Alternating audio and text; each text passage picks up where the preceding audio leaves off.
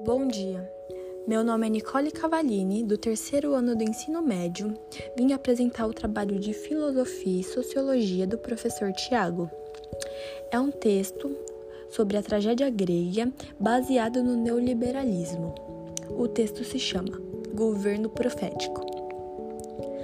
Na década de 80, Max, um governador que teme seu futuro, pois em seus sonhos sempre há uma mulher que profetiza o que irá acontecer em sua vida. Coincidentemente, ela falou em seu último sonho, quando foi tomar seu posto como governador, que ele iria morrer por conta da política. Max, assustado com o sonho, resolve achar uma solução para que a profecia não se concretizasse. Sendo assim, Max temia muitos grandes empresários, por conta das crises que eles haviam passado.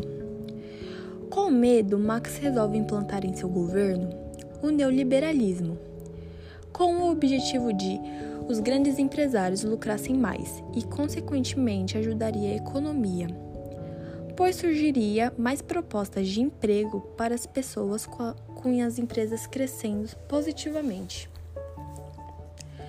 Logo aplicando isso em seu governo, o Estado foi reduzido.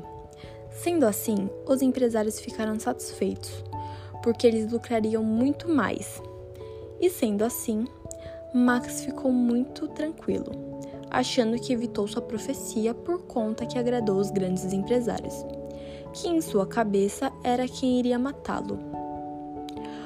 Um tempo se passa e, com o governo agradando os donos de grandes empresas, Max observou que seu governo, com o neoliberalismo e o Estado mínimo adquirido, houve uma grande desigualdade para quem não era dono de grandes empresas, gerando um caos.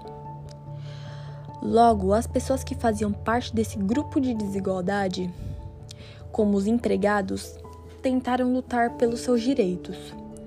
Porém, com o governo de Max, o Estado forte era contra os movimentos sociais, ocorrendo onde policiais tratassem pessoas que estavam tentando fazer movimentos sociais serem tratadas como bandidos, deixando revoltado cada vez mais a população que fazia parte dessa desigualdade.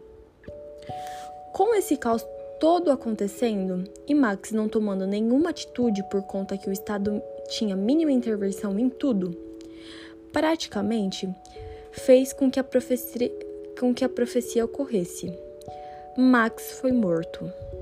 No fim de seu governo, essas pessoas que sofreram essa desigualdade social e que não teve nenhuma ajuda do Estado assassinaram Max em sua residência, invadindo ela.